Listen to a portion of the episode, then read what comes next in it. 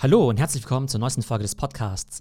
Heute geht es um Nike versus Adidas im Metaverse, weil beide Brands gerade dabei sind, ihre Strategie für diese digitalen Welten auszurollen. Und wir wollen natürlich beide Ansätze analysieren. Mein Name ist Theo Pham, das ist der Trends Podcast und wir berichten hier über die spannendsten Technologietrends aus den Bereichen Social Media und natürlich auch Web3, Metaverse und NFTs. Der ganze Metaverse-Space ist natürlich on fire, spätestens seitdem Facebook eben auch da eingestiegen ist. Und jetzt sehen wir eben, dass auch die großen Brands wie Nike und Adidas mit dabei sind. Aber da haben beide ganz unterschiedliche Ansätze. Nike hat zum Beispiel bekannt gegeben, dass sie jetzt Nike Land innerhalb von der Games-Plattform Roblox starten wollen. Und das macht natürlich total viel Sinn, denn auf Roblox gibt es ja fast 50 Millionen Daily Active Users. Die Plattform ist gerade bei Teenagern extrem populär. Das heißt, es ist natürlich eine gute Möglichkeit für Nike, schon sehr, sehr früh mit den Kunden oder potenziellen Kunden zu interagieren. Und bei Roblox ist es ja so, dass es ja kein Online-Game ist, wie jetzt zum Beispiel Fortnite, sondern eher eine Plattform, auf der man verschiedene Experiences dann eben auch kreieren kann. Und dementsprechend kann man dann bald in Nike Land im Nike Metaverse rumrennen,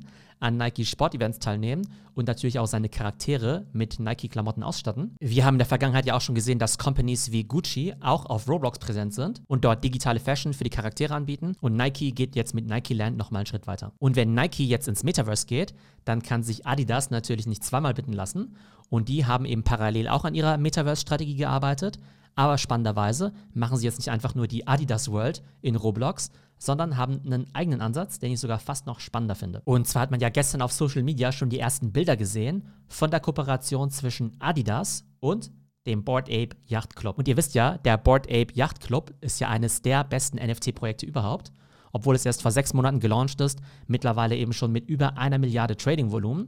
Und ich glaube, gerade in der Popkultur wahrscheinlich das spannendste Projekt überhaupt noch spannender als die CryptoPunks, weil eben viele NBA-Spieler und Celebrities und vor allem auch Musiker gerne den Board Ape als ihren Social Media Avatar nehmen. Und weil die Board Apes einfach sehr cool aussehen, haben die natürlich auch extrem gutes Potenzial für Popkultur, Comic- oder Filmadaptionen und jetzt natürlich eben auch für Fashion-Kollaborationen mit Adidas Originals. Ich glaube, das ist ein extrem guter Move für Adidas, aber eben auch für den Board Ape Yacht Club. Und da wüsste ich wirklich gerne, wie das im Hintergrund ablief, ob zum Beispiel Board Apes gleichzeitig mit Adidas und Nike gesprochen hat und dann einfach Nike das Rennen gemacht hat.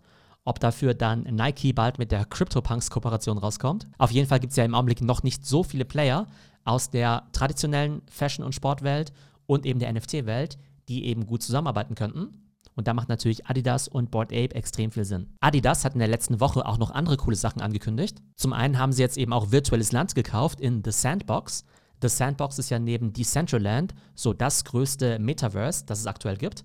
Zumindest bevor Facebook bzw. Meta ihr eigenes Metaverse starten wird. Und wir sehen eben, dass im Augenblick in The Sandbox viele spannende Brands eben dort ihre virtuelle Präsenz aufbauen. Aber das Land in The Sandbox ist eben begrenzt. Dort kann man sich eben bestimmte Landparzellen als NFT kaufen.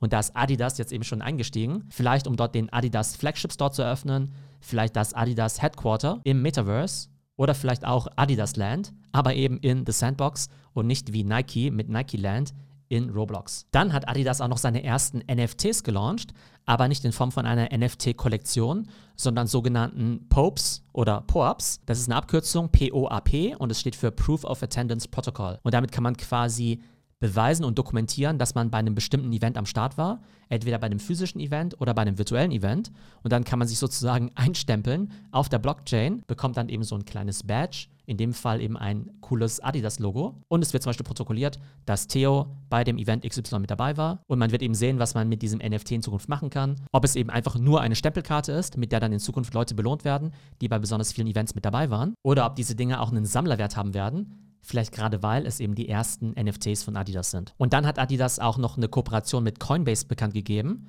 möglicherweise für die kommende Coinbase NFT-Plattform, dem Konkurrenten zu OpenSea oder vielleicht auch für Crypto Payments auf Adidas Plattformen wie zum Beispiel der App oder dem Online-Store. Wenn wir jetzt die beiden Approaches von Nike und Adidas miteinander vergleichen, finde ich es eben spannend, dass Nike erstmal den sicheren Weg geht und eben in einer großen Plattform wie Roblox kooperiert, was natürlich total viel Sinn macht, weil dort eben einfach schon sehr, sehr viele User sind und Roblox eine sehr etablierte Brand ist, vor allem was Gaming, aber eben auch digitale Experiences im Metaverse angeht. Den Weg von Adidas finde ich persönlich spannender, da merkt man halt, dass die Leute, die dahinter stecken, sich echt mit dem NFT und Crypto-Space auseinandersetzen. Das merkt man eben an den Kooperationen eben mit The Sandbox, mit Board Ape Yacht Club, mit Coinbase, mit diesen Proof of Attendance Protocols. Und man merkt eben auch, dass die sich mit dieser ganzen Kryptokultur auseinandergesetzt haben. Zum Beispiel posten dann die Adidas-Mitarbeiter das Bild von der Board Ape-Kollektion und schreiben dann auch Probably Nothing mit dazu. Und das ist ja so dieser typische NFT-Lingo, wo, wenn man irgendwas extrem Cooles sieht oder macht, man ja ein bisschen ironisch sagt,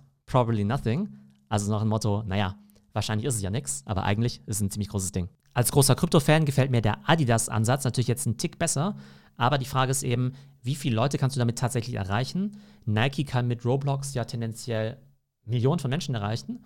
Und bei Adidas ist es eben mehr Crypto-Native die Leute, die sie da erreichen können, die haben natürlich eine viel höhere Zahlungsbereitschaft, wenn man eben sieht, wie viele Leute eben für Board Apes ausgeben. Und die Leute, die eben so ein Board Ape haben, auch wenn es nicht viele davon gibt, die haben natürlich extrem viel Geld, um sich dann meinetwegen so eine Adidas und Board Ape Kollektion zu kaufen. Aber ich finde es eben faszinierend, die beiden zu vergleichen, Nike versus Adidas. Eben Nike eher mit der traditionellen Metaverse-Strategie, sage ich jetzt fast schon. Das heißt, wenn du jetzt auf Roblox gehst, dann war das eben vor zwei Jahren noch total innovativ und heute ist es fast schon Standard. Und innovativ ist heutzutage eben eher dieser Web3-Ansatz von Adidas. Aber man muss ganz klar sagen, noch haben beide da nicht besonders viel delivered. Und auch wenn das von Adidas sich ganz cool anhört, sind es ja bislang nur Announcements, weil so ein Stück Land in der Sandbox, das kann ich jetzt auch kaufen und eben jetzt ein PR-Announcement machen. Aber man muss dann natürlich richtig delivern und dann natürlich auf dem virtuellen Grundstück auch was Sinnvolles auf die Beine stellen in der Zukunft. Aber vielleicht ist es so, dass am Ende weder Nike noch Adidas das Rennen machen wird, sondern vielleicht eine richtige Crypto-Native Company, wie zum Beispiel Artefakt. Und über Artefakt und deren Projekt Clone X habe ich ja in der Vergangenheit schon öfter gesprochen.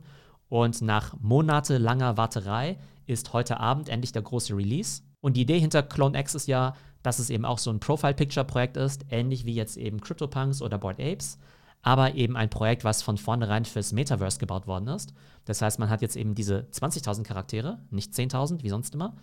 Und die kommen dann eben nicht nur als cooles 2D-Bild, sondern eben auch noch gleich mit einem 3D-Modell, was man sich dann eben runterladen kann. Und dann kann man eben mit diesem 3D-Modell dann eben auch durch zum Beispiel Decentraland laufen. Und Artefakt ist ja auch ganz groß im Bereich digitaler Fashion. Das heißt, die werden ja immer so ein bisschen gehypt als das Supreme oder das Gucci des Metaverses. Die wissen eben ganz klar, wie man cool aussehende digitale Items macht. Das bedeutet, diese Clone-Avatare, die werden dann eben auch kombinierbar sein mit coolen digitalen Fashion-Accessoires auf dem Clone Marketplace. Der Job ist deshalb besonders interessant, weil es ja diesen Private Sale gab und den Public Sale. Der Private Sale war jetzt am Wochenende. Da war es ja so, dass Leute, die bereits ein Artefakt NFT hatten, die haben dann ja mehr oder weniger kostenlos eben pro Artefakt-Item eben drei von diesen Clones bekommen. Also nicht ganz kostenlos, es waren immer noch 200 Dollar pro NFT. Und das Ding war ja, dass ja in den letzten Monaten viele Leute sich ja diese Artefakt-NFTs gekauft haben, nur um in diesen Private Sale reinzukommen. Und zum Teil haben ja Leute dann 20.000 bis 60.000 Dollar hingelegt für so ein NFT. Das heißt, auch wenn sie das dann im Private Sale quasi kostenlos bekommen haben, kann es halt immer noch sein, dass manche da irgendwie 10.000 bis 20.000 pro Clone hingelegt haben. Und heute ist dann eben der Public Sale. Das heißt, da kommen nochmal ungefähr 10.000 auf den Markt. Das Ganze wird eine Dutch Auction sein. Das heißt, der Preis fängt bei 3 Ethereum an. Das sind ja ungefähr 12.000 Dollar.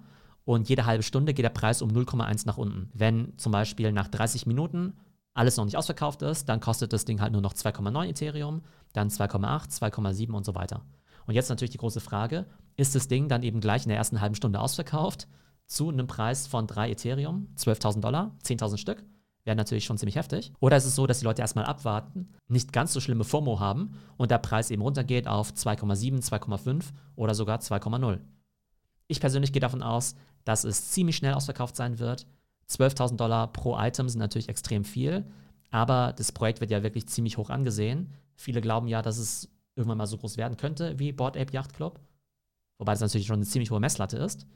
Ich finde das Projekt auf jeden Fall ziemlich cool, muss aber auch sagen, dass die Execution in den letzten Wochen vor dem Launch jetzt nicht so toll war, weil die ja unter anderem den Release auch ein paar Mal verschoben haben. Das heißt, ich bin auf jeden Fall sehr positiv gegenüber dem Projekt, bin es immer noch, aber nicht mehr ganz so gehypt wie vielleicht noch vor ein paar Wochen. Und ganz wichtig ist natürlich auch noch, 12.000 Dollar pro Clone sind eine ganze Menge Kohle. Das sollte man auf gar keinen Fall einfach leichtfertig investieren. Nicht jedes NFT-Projekt geht durch die Decke. Im schlimmsten Fall zieht ihr einen ganz hässlichen Clone, den ihr eben nur mit hohen Verlusten wieder verkaufen könnt. Auf jeden Fall ist der Clone X Launch heute um 23 Uhr deutscher Zeit Und alle Infos dazu gibt es natürlich auf dem Discord. Und da gibt es wirklich Diskussionen in epischer Breite rund um diesen Launch. Und damit kommen wir zur Zusammenfassung. Wir haben verschiedene Player in diesem Metaverse-Bereich. Wir haben Nike mit der Roblox-Strategie, Adidas mit der Board Ape-Kooperation und dem virtuellen Grundstückskauf in der Sandbox. Und dann haben wir eben auch noch Newcomer-Companies, wie eben Artefakt, die ja eben auch von Top-VCs wie Andreessen Horowitz finanziert werden. Und ich denke, früher oder später werden alle Companies ins Metaverse gehen. Da wird es eben Strategien geben wie von Nike oder von Adidas, aber die müssen sich dann eben auch mit diesen ganzen Crypto-Native-Playern rumschlagen, wie eben Artefakt. Das war unsere Folge für heute. Ich hoffe, es hat euch Spaß gemacht und noch Hinweis in eigener Sache. Diesen Freitag am 3.12. ist ja auch die Web3-Konferenz. Super cooles Event, 9 bis 13 Uhr, kostenlos. Viele Top-Speaker eben mit dabei, die über NFTs, über Krypto, über das Metaverse, über digitale Fashion und digitale Kunst erzählen. Also es lohnt sich auf jeden Fall dabei zu sein. Geht einfach auf die Webseite, ist alles in den Shownotes verlinkt oder www.web3.pm. Ich hoffe, es geht euch gut und bis zum nächsten Mal.